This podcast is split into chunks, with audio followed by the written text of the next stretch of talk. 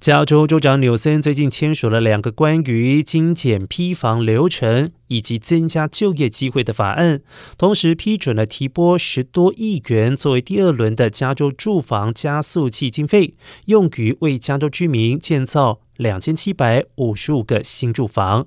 这次签署的 SB 六以及 AB 二零一法案，能够有效为各收入阶层创造住房，并且确保建筑工人们能够得到公平的薪资待遇。只要这些法律能够顺利实施，加州将能够获得更多住房，拥有更多的工作，更多的家庭将实现他们的加州梦。